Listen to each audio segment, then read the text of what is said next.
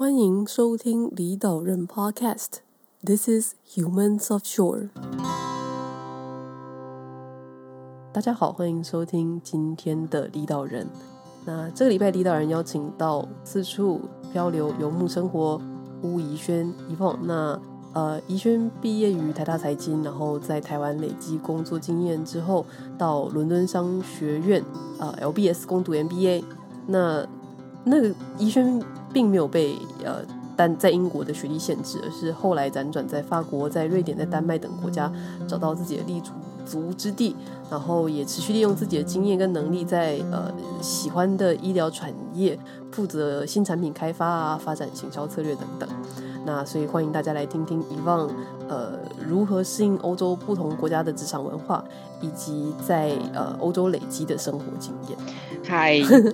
那今天很高兴能够邀请 Yvonne 来离岛人，和大家分享你在欧洲将近八年的经历。最近 Yvonne 你现在人在哪？然后最近过得还好吗？我现在在哥本丹麦哥本哈根，然后我觉得。过得还还可以啦，其实没有像台湾人想象中的，就是欧洲那么可怕。我当然，其实去年十月底我有回到，呃，我有就是因为反正都在在家工作，远端工作，所以有回去台湾四个月。就是我三月初才回来，就是哥本哈根。然后我觉得就是其实就其实还好，因为我其实之前的时候，我一直到去年八月啊，去年的八月才。搬来哥本哈根，那之前一直是在瑞典的赫尔辛堡。那你也知道，瑞典大家有听过都是佛系防疫。那其实那时候真的很紧张，就是，嗯、我我我们那时候已经在家工作，可是我们出去啊，比如说你还是要买买买那种生活日常用品啊，这样之类的。每次去超市是非常紧张，就是全副武装之外，你回来买的东西，你你就是出去穿的那套服装。你要脱下来，在转换区里面，就是比如说玄关就脱下来，然后你不是只有洗手，你连你买买回来的生鲜食物产品都要消毒，或是在那边放置，比如说三四天之后才才能放进冰箱。就是我自己，因为可能在医疗产业的关系，所以我。对，这样是非，所以其实是非常非常的辛苦。然后你看到人都要多远啊？虽然瑞典已经蛮蛮 蛮空旷了这样子，所以我我觉得，哎，这样我也活下来了耶。这样也是人也可以活。然后我那时候就想着说，其实，在中东叙利亚战争的时候，我们那时候也是觉得说好可怜，可是人也是都能活得下来。你就觉得我，我觉得人的那种坚毅性，其实是，其实是在那种状况下是会被激发的这样子啦。对，然后来到丹麦，丹麦也是，比如说最高的时候，一天五千个人确 诊，然后。什么多少人？呃、什么我我后来都不看多少人确诊，我是看多少人在在加护病房，然后多少人死亡是比较 accurate 的数字这样子。觉得人的适应性真的很强。是啊，没错。所以其实那个时候后来就是就是。其实去年嘛，年底的时候，然后疫情就有点小爆，就是也不是小爆发，大爆发。然后就那个时候，美国的新闻比较多，所以美国他们就是觉得有些人就会觉得说，反正每年流感死的人数也就是那么多，因为毕竟医疗，因为毕竟医疗的那个体系不一样嘛。台湾跟你知道很其他国家，那有些国家他们像美国，他们的就医比较昂贵，所以可能流感死，然后大家对于疫苗的那个有效性的质疑又比较嗯、呃、激烈一点。所以他们的那个死亡人数其实就会很多，所以就会怎么讲，我就可以稍微理解，就是说为什么他们有些时候会觉得说这个 COVID 又没什么，因为相较之下就是真的是轻症啊，你知道，跟其他他们在过往遭遇的一些会致死的疾病里面，就是其实也还好。对，可是其实我后来有仔细深思的部分是，它其实有最大一个。差别是在于文化上对于生死的看法，这是真的。所谓的文化上对文化上对于生死的看法是说，呃，就我也蛮惊讶，就是说，就是欧洲人会觉得是说，其实人总有一死这样子。那像人总有一死嘛，那其实活的时候就是活，就是活得快乐。那你在台湾的时候，尤其有非常多，就是说。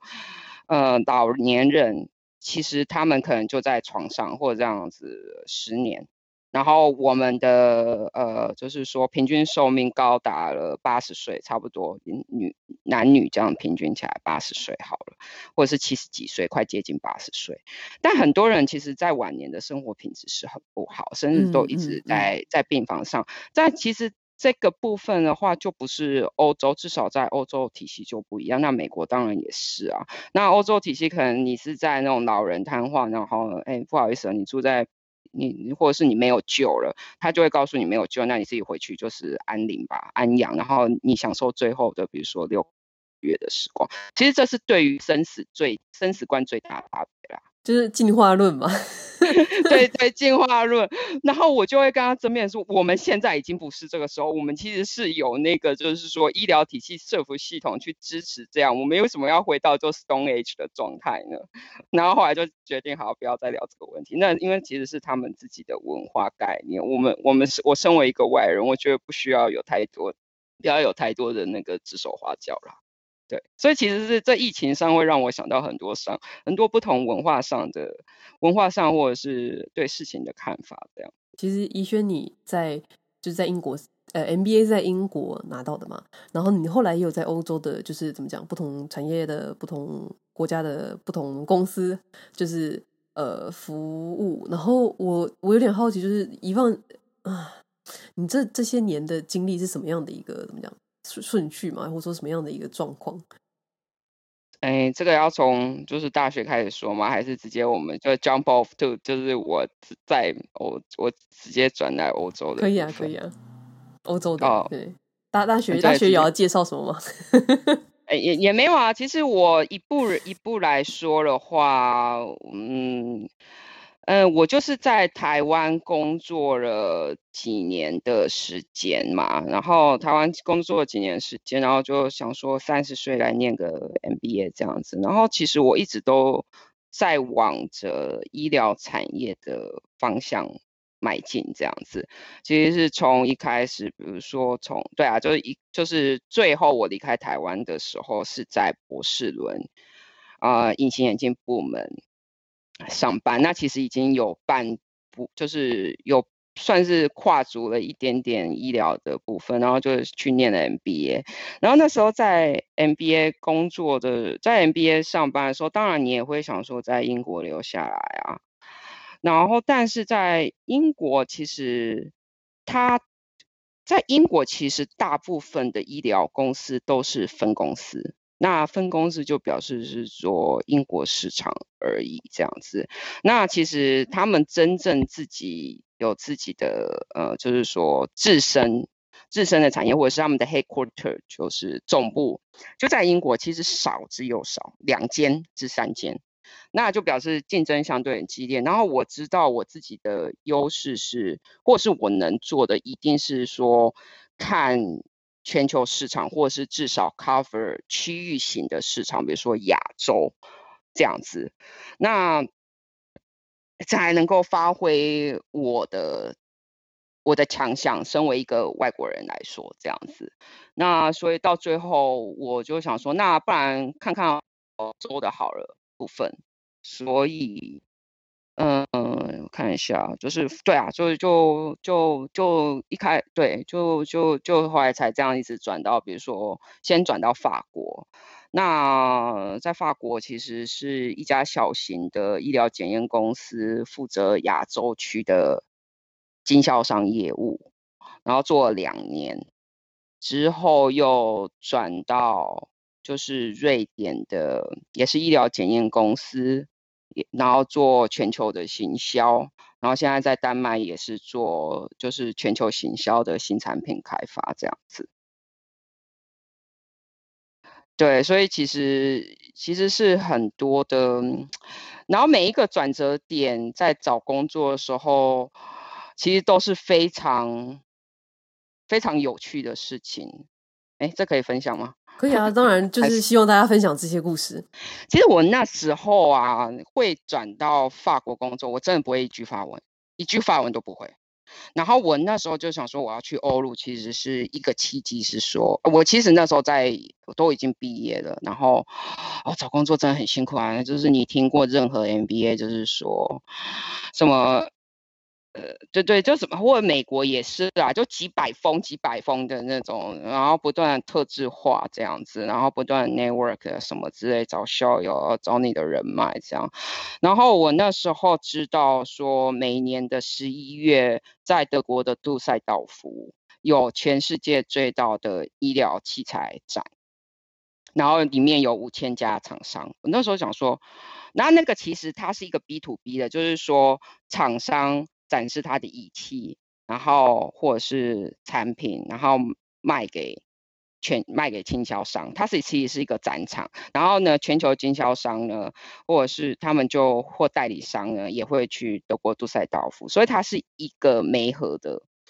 媒合的一个展览这样子啊。当然，它绝对不是一个就求职展览，但是我就想说，去试试看吧。总是五千家总会有有公司，它其实刚好也有。需要找人的吧，就去问问看嘛。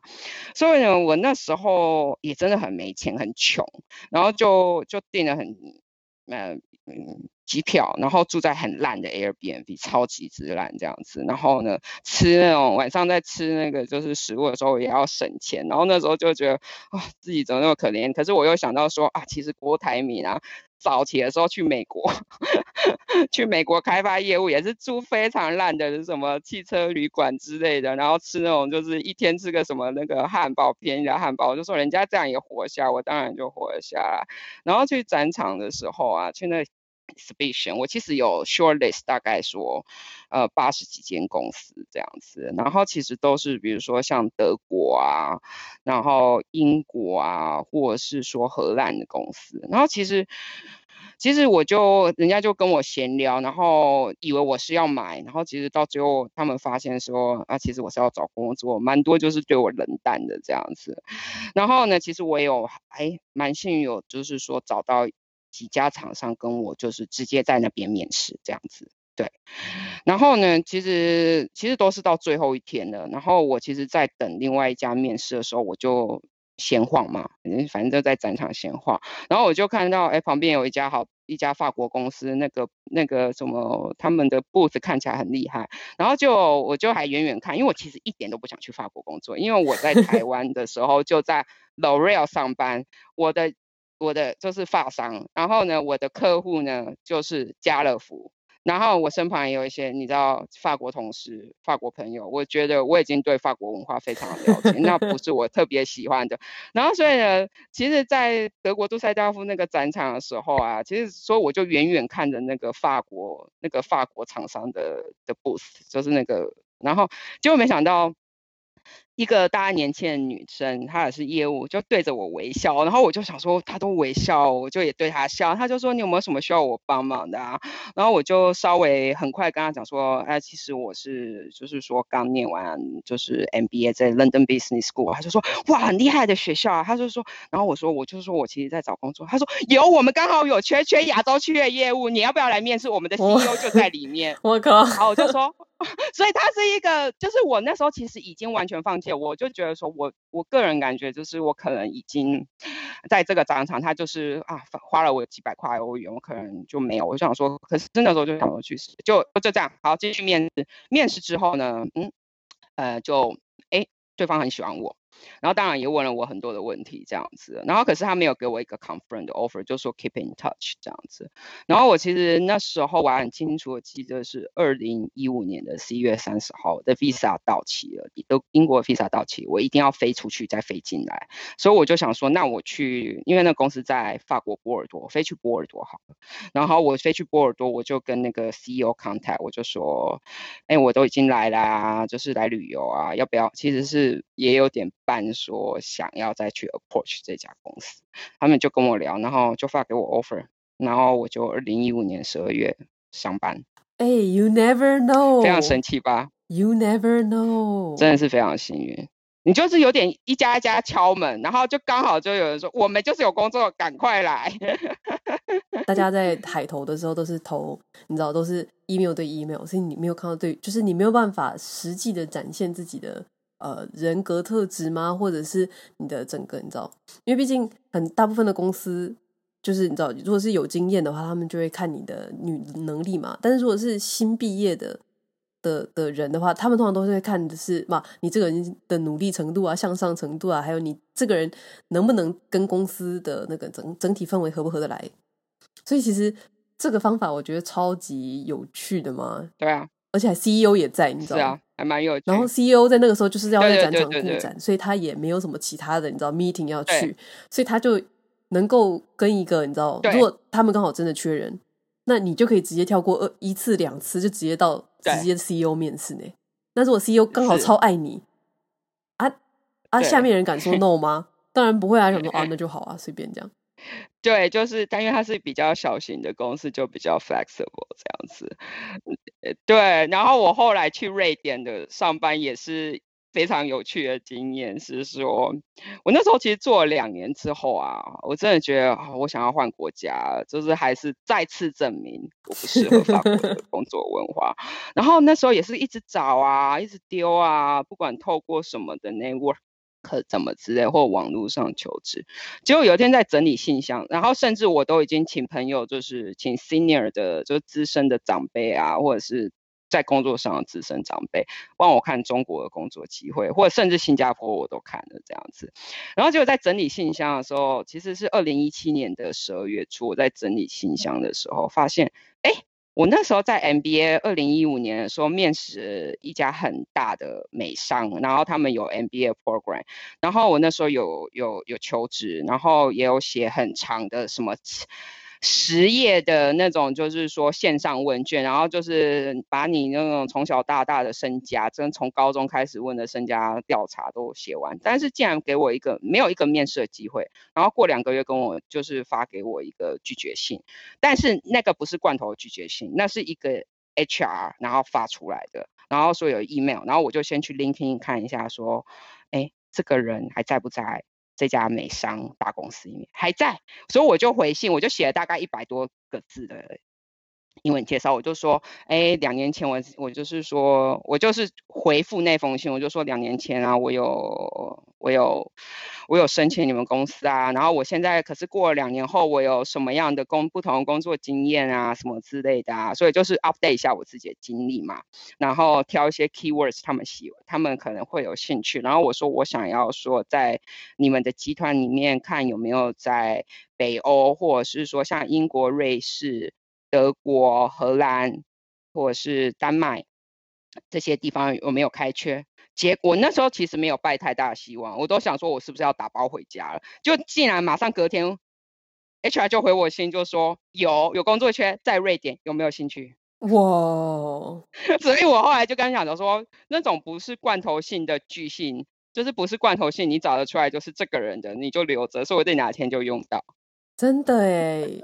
而且就是对对方来讲，他就会觉得说，哇，这个人两年之后还惦记着我们公司，就是真的很想。呃，应该是。然后有时候也就是我们台语台语说，就是 chance chance 吧，就是 chance by chance，就是你刚好他们就是要开缺，然后他们其实从另外一个角度上，其实找人也非常困难。然后你的 background 哎有兴趣，然后也蛮符合，就会想说啊来面试。所以其实。所以其实我想一想，我在欧洲的就是转换过程都是非常有一些蛮不一样，跟别人不同的。哎、欸，很猛哎、欸！我觉得这个这几个做法，我觉得超超猛的。就是，然后或者是利用这种 HR 的资讯去去怎么讲，再去投一次，我觉得这真的是很厉害。对啊，就是在用哎，对啊，我就我那时候就想说，反正我其实那时候也挣扎，我想说啊，反正一百个字花不了太多的时间，有就有，没有就。没有就正常，有是赚到，像是乐透赚到这样子。Nothing to lose 对啊，对啊，对对对，没错没错。我觉得这是在海外工作，就是对对。不过这其实是真的是想你跟，这是其实蛮不同的。其实其实都是一直不停的去想，还有没有就是其他招数。再找到工作，然后再生活下来，这样子。我觉得宜萱你太强了，我从来没有想过这些招数。那你有听过？你在其他的地方没有听过没有，就是我之前遇到的，在欧洲都是海投，然后要不然就是用 networking，就是要去参加很多。我都有啊。对对对，但是没有人，有啊、就是我没有听到这，我没有 听过这种方法，就是这个真的是我觉得很，我觉得猛。呃呃，对，所以这也是希望，就是说大家在海外找工作的时候，还有什么其他的招数这样子。呃，宜萱，你刚刚就讲这些经验转换的，呃，怎么讲？呃，职场、国家、公司转换的经历啊，其实都是怎么讲，都是医疗检验相关的产业嘛。那呃，宜萱你喜欢这个领域的原因是什么？就是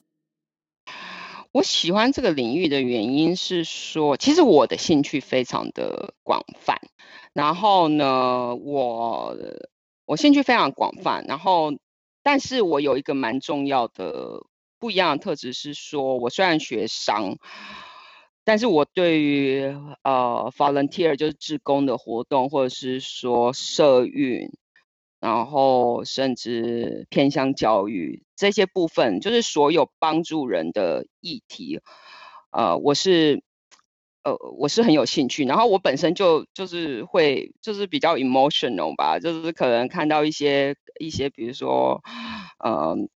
一些偏向教育啊，那种早疗的啊，那种那种广告啊 campaign，我就会我就会掉眼泪的那一种，所以我其实是常常帮助别人的这样子。那在其实我对于医疗感到很大的兴趣。那因为医医疗本身，它虽然有很多人的负面，但你不可否认的是说，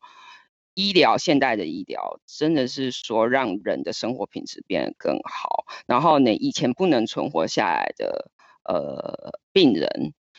或是病人，他们也是有不错的生活品质这样子。那尤其是在生死状况的话，那其实因为医疗先进医疗系统，他们又可以继续活下来这样子。所以我真的觉得说，医疗它不管有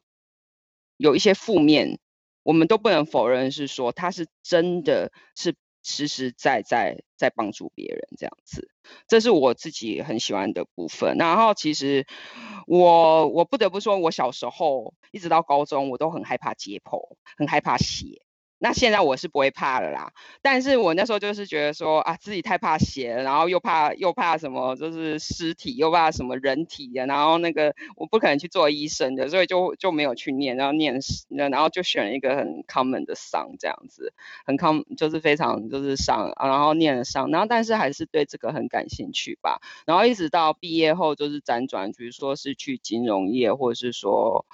就觉得哎，我想要找一个。我想要做一个产业，是我真的觉得说，我可以同时帮助人，然后，哎，我自己，哎，就是说，呃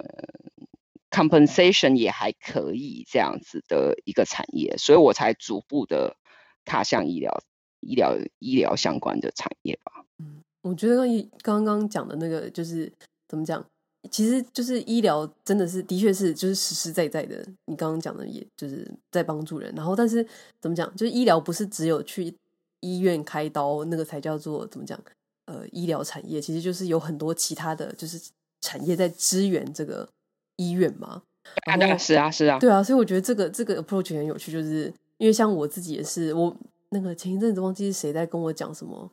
手术哪一个哪一种病的手术要怎么开刀的时候，我那时候整个就完全没办法，完全不想要听下去，因为我没有办法想象你拿手术刀把人的你知道胸口切开，然后然后手伸进，no no no，我没有办法，哎呀，但是就是的确就是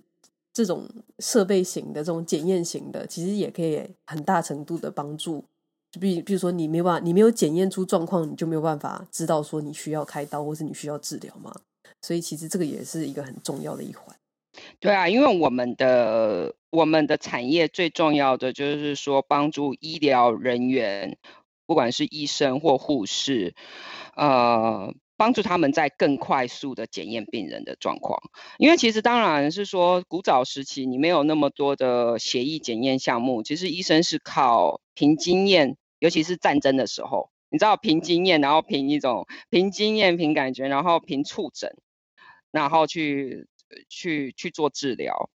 但是现在现今医学报道，现今医学的话，那医生的话其实就是至少可以透过血液检验系统，先看说病人有没有潜在的，比如说不管是糖尿病或心肌梗塞或心脏衰竭，然后他再来更有效的是说，哎，我要把病人做怎么样的处置，尤其是说现在医疗系统其实啊。就是医院人满为患啊，然后国外是说没有足够的人力这样子，所以其实像医疗的检验系统就可以帮忙做筛检，然后就是说先排，先就是说 prioritize 啊病人上的处理这样子啊，对，所以其实我觉得这是我们的我们的使命，在算是说帮助整个医疗系统，然后让医生、护士能够还有其他的从业人员可以做更快速的那个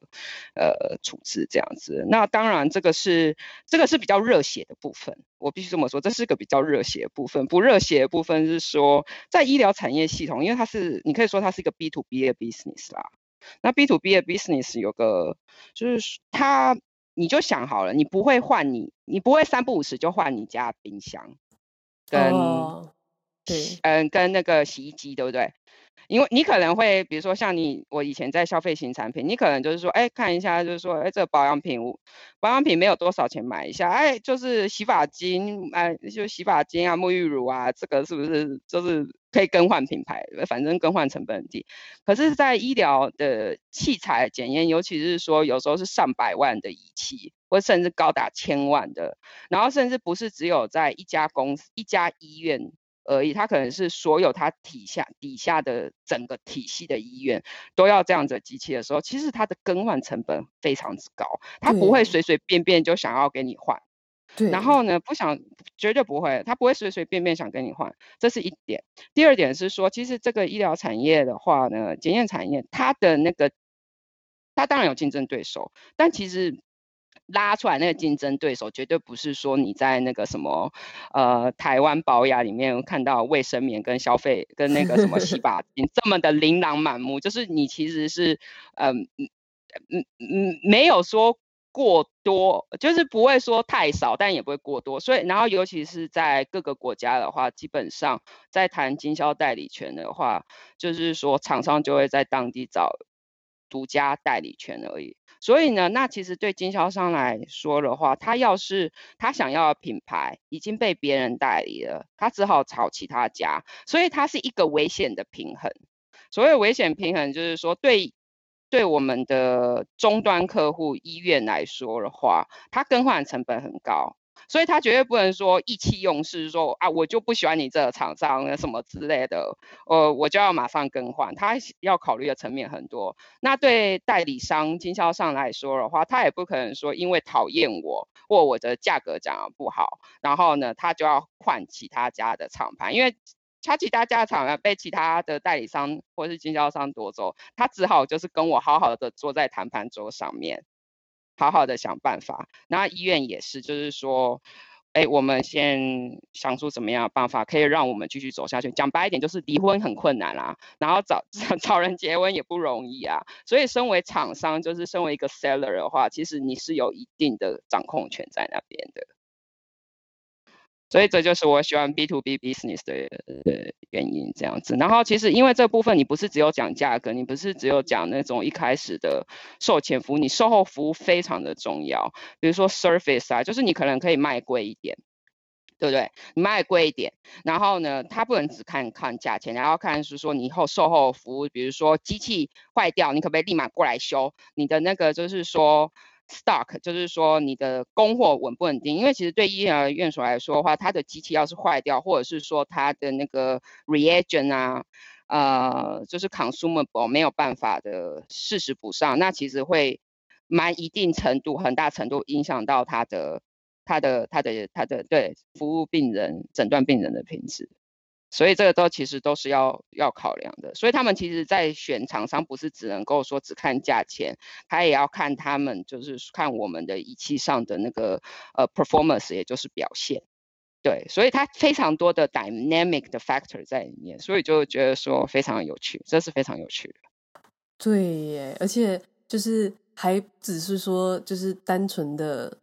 就是现在的医疗的那些器材，其实也就是怎么讲？还有那个系统之间的调整的问题，所以其实真的是你不像 不像，譬如说你今天要换沙发，没有那么简单，因为还有譬如说这个检验机器跟他的现在的电脑跟有没有人会用，跟 对，没错，就是而且医生也要再重新训练，就是说怎么。找这个仪器跟那个仪器，毕竟厂商不一样，一定操作会不一样。我觉得这个真的是很复杂，然后因为操作错误，你就会产生很多其他问题。然后老医生可能就会不想要学新的东西啊，反正就是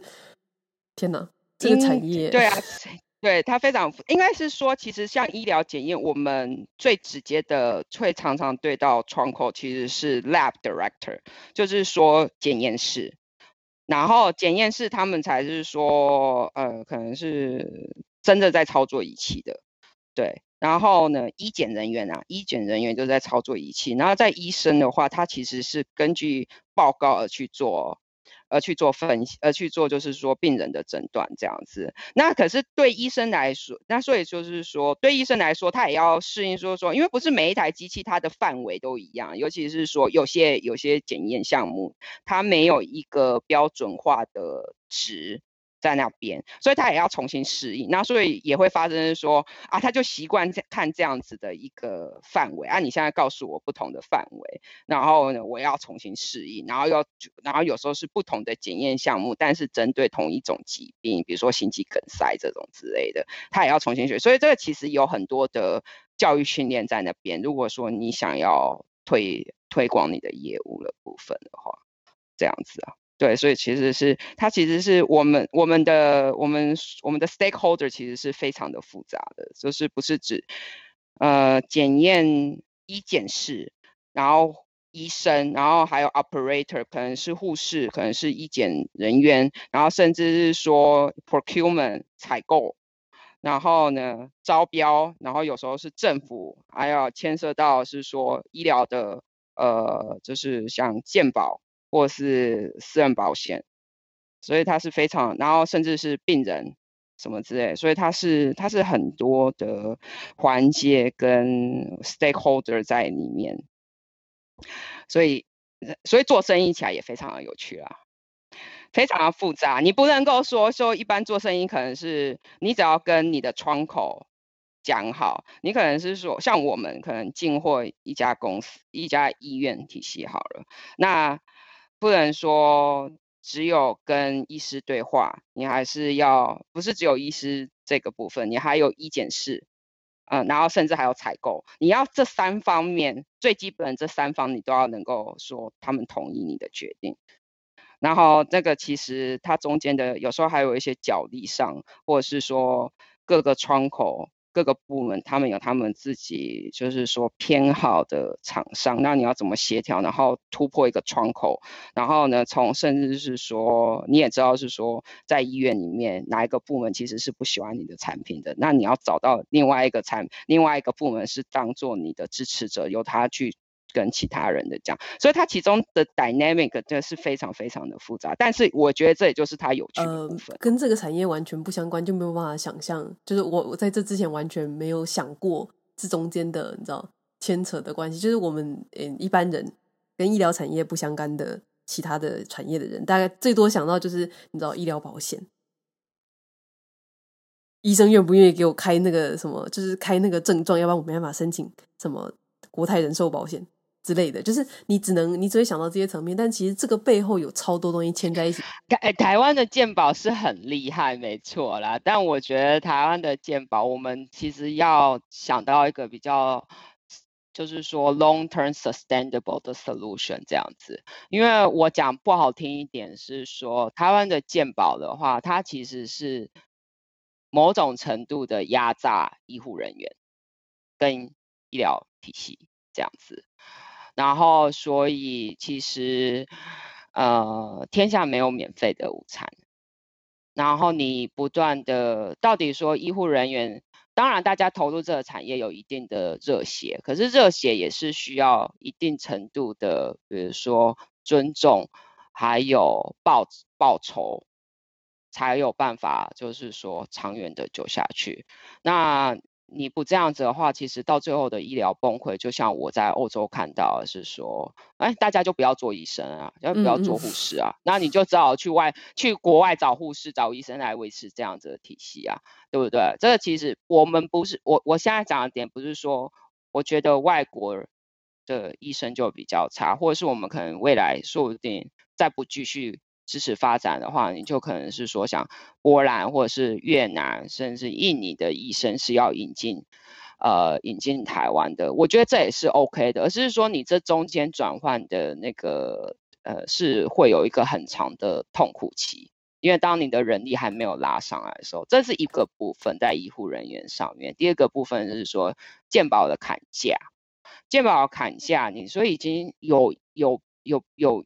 有。不少的，就是说外国厂商，因为价格实在是不可能负荷，那我就退出台湾体系好了。嗯嗯嗯。那你退出台湾，那你就变成是说，其实他们有很，就是这些药或是这些医疗器材，然后呢，其实是对病人很好的。那就是说，病人完全没有选择。以前还有的说，我可以自费。你懂吗？现在连可能是说公在医院的话，他不想要，就是说他想要 central procurement，就是中央采购，然后也或者是说库存管理上也不要太过复杂，我只进就是说呃一种便宜的这样就好了。那你这样子连病人都没有的选择，或者是说甚至不要讲病人，连医生都觉得说哦，他就是他知道说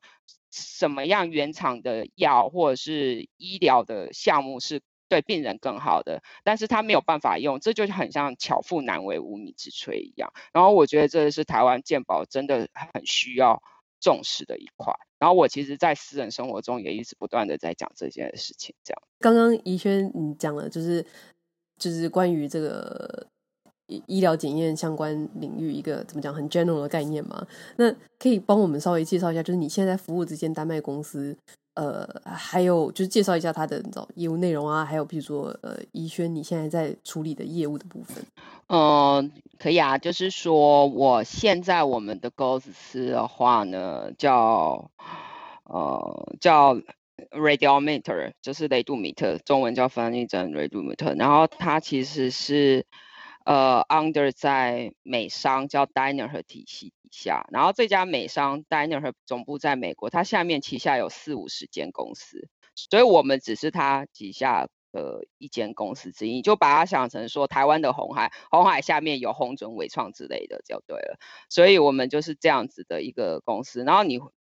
然后我们其实是在做 blood gas，就是血气，那这个我就不用太多介绍，但主要是用在是说加护病房 ICU。里面对病人的重症病人的就是说身体机能的监测，对，然后但我自己本身负责的产品线是主要针对在急诊，因为我的检验项目的话，针对的会是在心肌梗塞啊、心脏衰竭，还有就是肺栓塞跟那种就是。呃，肺上肺栓塞啊，然后还有败血症之类的检验项目这样子。然后我这是我的产品，那我负责的是在新产品开发之新产品开发这样子。那所谓的新产品开发，就是说看我们未来的呃五年到十年要在哪个检哪个疾病领域开发。就是说，哪个疾病领域做对应相关的检验项目，然后甚至如何在就是说新形态的，比如说像是 AI 啊、Big Data，在十年未来的十年，我们公司需不需要进入这样子的一个领域？然后甚至像是可能呃那个叫什么宠物医疗。因为宠就是猫狗也会病生病啊，对不对？兽医也需要抽血啊，什么做检验之类的啊。我们要不要切入这样子的市场？那这个市场有多大？假设这些市场有多大？那虽然我不是呃本科系出身的，但是其实你只要进入所有的企业，它 fundamental 就是。你还是要能够赚钱啊，那最能够赚钱部分的话呢，你就是还是需要有商业的人才去说评估这个市场的 market 有多大，然后呢，customer segmentation 就是说。呃，我们是要主攻，因为医疗体系非常的复杂，它还是分分分了一些 sub，就是说分支出来。那你要针对怎么样的客户层？那可能在我们的讲的是说，是对急诊呢，还是是说妇产科呢，还是是心脏科呢？门诊呢？那是大型的医院呢，还是中小型医院呢？还是是说诊所呢？那这些很分很分析。然后你的就是说 value proposition 是什么？所以这个是其实是很上游比较我们。叫做 upstream，呃，marketing，这就是说我现在目前的工作这样子。那其实在瑞在瑞典的时候呢，也是有做到这一块，然后还有就是说做到就是 downstream marketing 的部分，这样 downstream marketing 就是说你可能在分公司，在就是说地区性、国家性呢，但你针对是说，呃，针对可以最基本就我们常听到就是说什么年会，呃，什么妇产科年会。然后呢，你会有年会，会有一些就是说 seminar，然后呢，你怎么请你怎么请到就是说医护人员、医生来讨论说未来疾病的，就是说疾病呃，就是疾病跟病人啊，要怎么就是呃做 treatment 啊，然后怎么做那个 prevention 啊什么之类的。那其实像我对我来说的话，其实就是跟就是念书而已啊。这些就是说临床上面啊，你就是念书啊。然后其实就是说公司会有一些体系，就至少呃公司公司会有一些教育训练。然后其实现在 YouTube，然后你平时也会自己看一些，就是说 guideline 啊，照顾指南。然后你也会有些人，然后你就要能够 trans translate 这些资讯，然后呢把它应应用在就是说呃怎么样转换成为商业上的。呃，商业上的 prediction 啊，什么字，所以这是我觉得，哎，我一直都还是有使用在到我就是说 finance 的呃经验，然后甚至业务上的经验这样。刚刚一开始听到就是急症相关的新产品开发的时候，我就觉得哇，然后后来就是啊，就是怎么讲，我不知道，我完全没有办法 comment 刚刚刚刚怡萱你讲的这一堆内容。完全就是 out of my league 这样。哦，真的哈，我觉得现在讲的这个可能对一些人来说比较 boring。我觉得我最有趣的工作经验，然后其他人听起来觉得很有趣的，就是在说我在法国的时候负责亚洲区的工作嘛，亚洲区的业务。然后所以我那时候整个东南亚跑透透，我从韩国。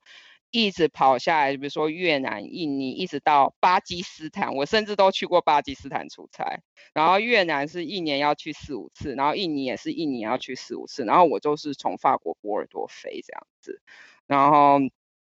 那时候可以短短八个月就坐经济舱。然后就晋升为金卡这样子，然后呢，比如说也去过孟加拉、尼泊尔、斯里兰卡、巴基斯坦这些地区这样子，然后其实是，其实是那时候就是百分之七十都在都是在那个啊，都是在飞啊，所以飞的，然后飞，然后其实我觉得非常有趣的是说跑这些市场，你会觉得说大家都一直在讲东协、东协、东协、东南亚，但事实上你要是说跑过这些国家做当地的业务。其实它东南亚的，比如说文化，都还是有很大的差别。我们讲最简单的时间上的观念，比如说菲律宾跟印尼的时间观念就差很多，而且印尼人会跟你讲说，嗯，差不多啦，接下来两个礼拜的话会下单，但事实上你都要抓成一个月。然后呢，印尼会跟你讲说，哦，快到，快到了，但事实上是一个小时后再到这样子。对，对，然后，然后，尤其是说说，然后也有去过孟加拉那种，哦，真的是孟加拉的打卡打卡什么之类的，一下飞机就想说，嗯，真的是有够脏乱这样。然后，然后去越南，然后我觉得越南真的是未来未来非常大的市场。然后你要是去过，就是胡志明市，我真的不盖你，胡志明市的中的那个市中心啊，其实是跟台中啊、高雄差不多了，非常的先进。然后。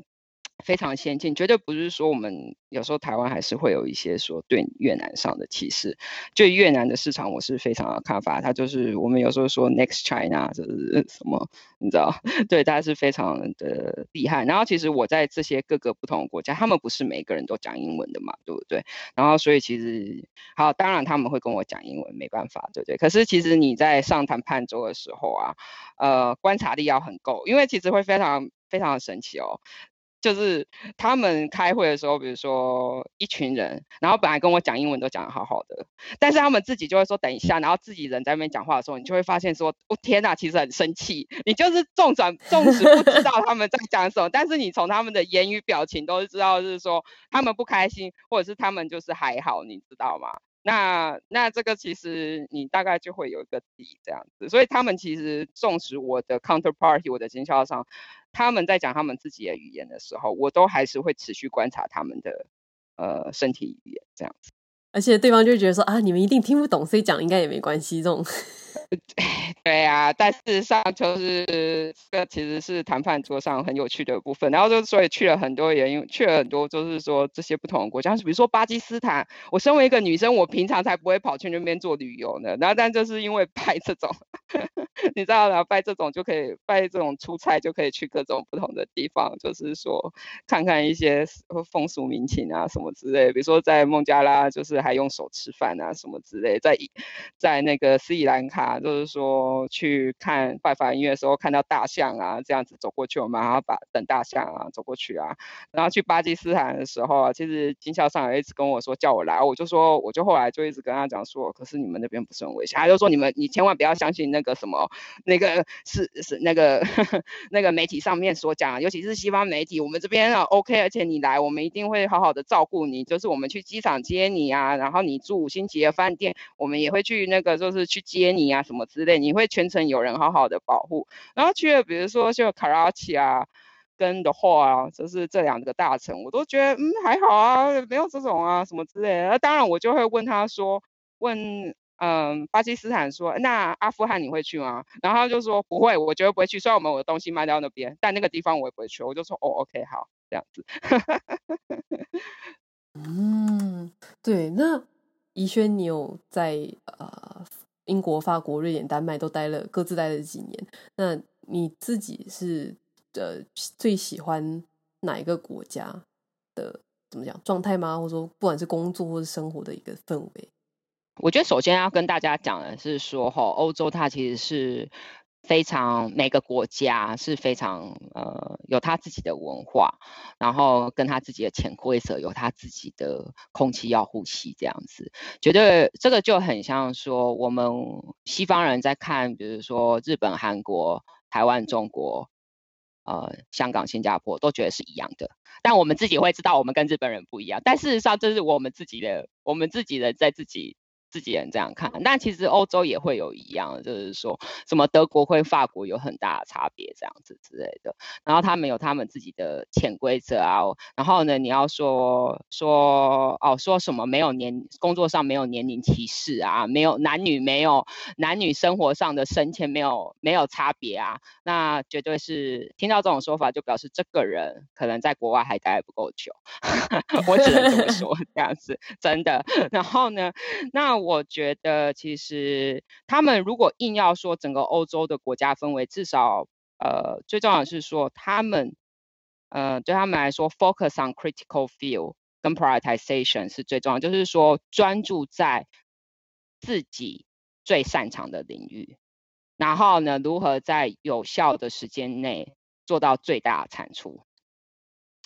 然后，这个其实是跟我们亚洲人很不同的思考，是说我们从小就被训练是说啊，那个什么念书就是工作就是要越念做越久越好，然后念书就是要念越久越好，你懂我意思？才会有更好的产出。但事实上，现在的医学都可以证明是说人的那个。专注力是有限的，然后呢，工作到一段时间，或者是说你的专注力到一段时间，一定会下降。那一样的，你的产出也会减少。那我觉得欧洲它其实最重要的就是说是。哎，就是 prioritization，然后 focus on critical field 这样子，然后他们也会就是说比较看的是说像长期的规划，那解决的方式希望是一劳永逸，但因为是长期规划，然后希望解决的方式是一劳永逸啊，就会变成是说事情会拖很久这样子。那我也不是说。欧洲这种模式就特别好，绝对没有，因为就表示说他们的那个什么，如果说应付紧急状况，就像这次的疫情，应变性就会很差。台湾人就是具有弹性，对于就是非常善于短期呢，呃，就是去去回答、去去解决问题这样子。那但是我们其实对于 long term solution，然后 fundamental 的去解决问题，我觉得是呃可以再有更好的呃改进。这样子，我可以这么说啦，对啊，然后，然后就是说，在国外工作的话，其实不管哪个国家，就是你你的对于台湾人来说，你的喜爱都搞威。他其实因为是非常看重你的想法，就是大家。就开会一定要发言，那你是说像在法国工作的时候，你觉得就像菜市场吵架一样这样子？然后呢，丹麦也会，就丹麦大家也都是会一直讲话，一直讲话，一直讲话这样子。然后呢，瑞典其实是一个非常像日本人文化的国家，就是日日本瑞典是一个瑞，就是说其他欧洲国家会觉得瑞典人超奇怪的，因为瑞典人呢，他他不是，他是一个很安静的。真的是很安静国家，然后呢，他不同意你呢，他也不会在会议上讲。然后呢，你其实就要发挥你自己亚洲人的个性，就是说，当你讲出一个想法，然后发现会议上大家很安静的时候，绝对不是像其他国家、欧洲国家说就是你同意，而是事实上他们不同意。然后你之后要各个击破，然后会前会、会前会、会前会，听起来有没有很像亚洲模式？对啊，然后北欧其实至少他们 share 就是说在平等平权的概念上吧。那平等平权概念上其实是真的是应用在包括工作层面，因为它会变成是说 everyone's voice need to be heard heard，就是每一个人的声音都是很重要的。然后呢，他们。也重视的是说共识卷，他们讲的是 consensus，但是他们的 consensus 呢，在不是我们所想的说，呃，少数服从多数，多数决定不是，而是说大家每个人的意见，然后呢，我们就是好好的找出一个中间点，然后所做出来的决定，就算说是你一个反对者，你也觉得说好啦，我也可以接受，所以那个中间的那种。工作历程其实是很旷旷时，就是说会花很大的力气，然后可以甚至就是说这种共视觉的概念呢，会延伸到说 daily be 就是 daily work，所谓的是说我们你可以想象吗？就是说你一个 PowerPoint 一个 slide 就是一一张 PowerPoint 一张 slide，然后不是里面要写什么内容吗？他们就会开一个 workshop，就是三个人，然后三个人就坐在就坐在电脑桌前面，然后放大萤幕说，一开始一句一句话讲说我们要讲我们要写什么点，就有点类似你可以想象说我们小时候做作业的时候有有一个简答题，然后简答题我们不是自己写嘛，对不对？但是如果你想想看，你有三个同学要。要一起写一个简答题，一起写哦，就在那个时间点，两个一个小时内写出一一篇作文或者是一个简答题，然后你大家啊、都要能够认可，然后甚至就是说要用什么，是要用研究呢，还是要用探讨呢？这两个字你甚至就是三个人都可以有不同的意见，所以呢，这就是我的 daily work。然后你会觉得很奇怪啊！我那时候就是刚没还没刚到北欧的时候，就觉得说这个不是，就是说在其他的欧洲国家，就是我们分一分嘛，你做哪一块做哪一块，然后最后我们再大家拼凑下来就好了吧？不是，我那时候真的是觉得大傻眼哎，怎么会有这样子的做事方法呢？很神奇吧？真的，就是超级神奇的。然后尤其是说像我们比较内向者，或者是像我们。不管说 introvert 内向者，或者是说我们亚洲的思考方式是说，其实是你比较习惯是说你独处，然后沉思，然后把东西做出来。可是现在其实是变成是说转换一整个不同的模式。当然我在 MBA 的时候就已经有接受这样的训练，是说你跟别人不同的讨论，然后你 finalize 那个 content 嘛。可是到北欧的时候是变成是说，天哪，你就马上看着那个 PowerPoint，马上即时 feedback，然后写出句子。然后呢，别人还会有插进来跟你讲说不，我不同意，或者是或我觉得是应该要怎么写，或者是说我们 market 就是甚至从数学上的讨论 market size 一直到就是说你的 view，然后我真的觉得每次开完这种每次开完这种 workshop，我都觉得我头脑爆炸了这样子，这是一个。然后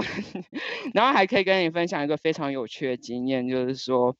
像。在我们亚洲嘛，就会很习惯老板啊，或是前辈来告诉你说这件事情要怎么做，对不对？我们非常习惯，然后或者是我们就是说，哎，可能前辈会告诉你他的最好的经验，然后我们就下面的小萝卜头，我们就点头，嗯嗯，好，那我们就开始做的做，或者是 copy 这样。子。然后我那时候在瑞典公司的时候，有时候也觉得大惊讶，因为我们每一年都要 都要做未来三年的市场展望跟策略分析。那其实它有它一个该有的大致上的 guideline 跟 outlet outline 在那边，比如说一开始的 executive summary 啊，然后 market size 有多大，然后最后你的市场的策略。其实就我来说，你会呃，就是说你做你受过一些商业训练，然后呢，其实对我来说那是很正常的一件事情，这样子。然后结果我老板，然后呢，可是。可是其他的同事跟我挂一样的职称的，只是我们不同负责产品线的，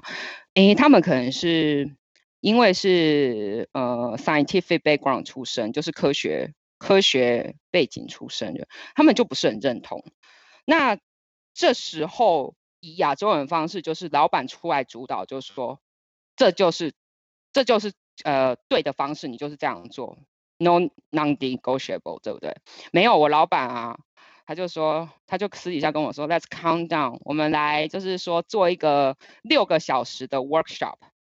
那这六个小时的 workshop 在干嘛？你知道吗？老板呢就把那个所有做过以前做过的那种 PowerPoint presentation 印出来，然后呢跟大家讲说，哎，我们今天做 workshop 就是想要跟大家讲说呢，你们觉得呢有怎么样最好的方式，我们来做这种就是三年三年的市场分析跟策略这样子。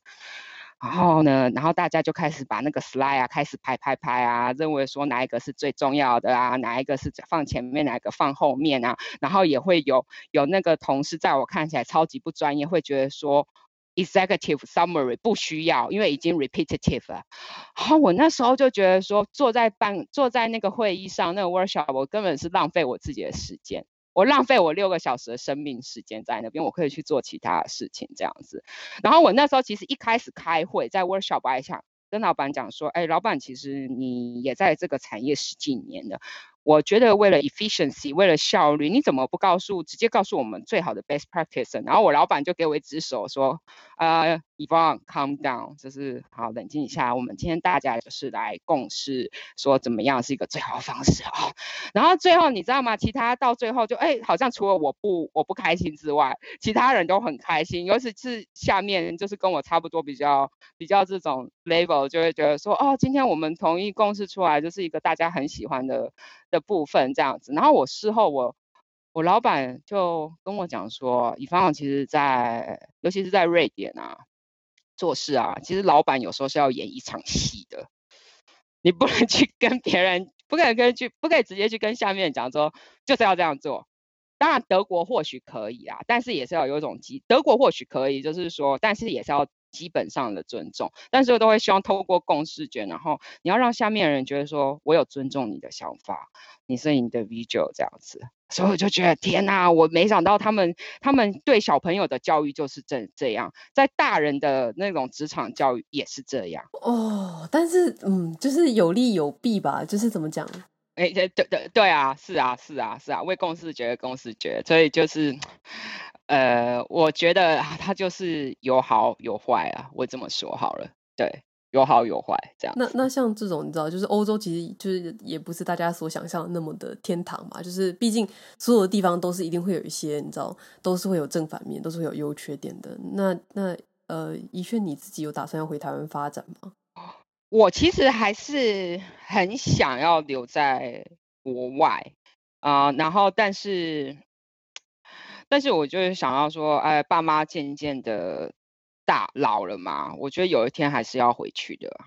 对啊。然后我觉得我现在已经能够接受，说我有一天会回家了，就是可能在未来的五到七年，甚或是最久十年的时间是要回台湾的，这样，或者是搬回亚洲这样子。对，就是如果说没有这个这层家庭的考量的话，我觉得我会一直待在国外吧。嗯。了解。那假设如果抛弃现实的限制，你可以选择自由生活的地方，哎，宜萱你会怎么选择？我我其实我真的觉得还是我的个性其实是很四处漂流的 生活这样子。我我我没有说很特，因为我其实就很喜欢，就是蛮对。对各个国家都蛮好奇的这样子啊。如果能够说抛弃考虑的话，最好是说，呃，几个月或者是半年待在台湾，然后呢，半年呢待在那个，比如说欧洲啊，或者是其他的国家这样子。然后呢，夏天的时候呢，住在比如说北欧，然后呃，很长的阳光日照。然后呢，冬天就跑回来台湾。然后呢，其实也一直在想着说，哎，看可不可以去日本。看可不可以去日本工作这样子，或去日本生活，因为觉得就是食物好吃啊，什么离家又很近啊，然后自己对日本的文化历史啊都很算是有一定程度的上的了解，然后学日文总比学瑞典语、丹麦语、法文简单一点吧，虽然他们有他们自己的境。这样子，然后 对对对，然后再看到一下，哎，有越来越多的台湾人去日本工作，纵使以日文不是讲得很好，就觉得哎，或许可以试试看这样子。对，今天真的是，我觉得今天真的是很谢谢以轩来离岛人跟大家分享，就是怎么讲？因为毕竟大部分的呃，我我自己目到目前为止呃聊过的人们，大家大部分都是在怎么讲？就说。如果在德国念书，基本上就在德国工作，因为毕竟你知道，就是学历，当该国的学历在对该国的求职的确是有加分的效果的。所以像像怡轩这种在怎么讲，在英国念书，在法国、在瑞典、在丹麦不同的国家，就是就是实际上就业的状况，我觉得真的是还蛮蛮蛮，我自己是觉得蛮少见的。就是数位游牧那个不算，你知道，就那种数位游牧型的，呃，就是那种叫 free freelance 吗？这种这种不算。但是这种怎么讲，像怡萱这样子的经历，我真的是觉得蛮特别的。而且，而且我自己真的觉得，最前面提到那两个求职的妙方，真的是大家可以揣一揣。对啊，就是那个，当然也是知道说，我念的那个伦敦商学院 （London Business School, LBS） 的话，它其实是呃欧洲呃算数一数二的 MBA 学校，所以其实，在 Top Manage 就是就是说大的公司是听过。我们学校，那像丹麦的话，我就就是因为应该是说欧洲的 MBA 学历，就是说对台湾人来说比较少听到，但我们学校就是在英英国体系、英国前殖民地国家和欧洲当地是非常有名。那不得不说，就是还是有这样的很大的 advantage 在啦，对。然后你又说像法国是很看重学历的，法国人真的是很看重学历，很看重人家的 title，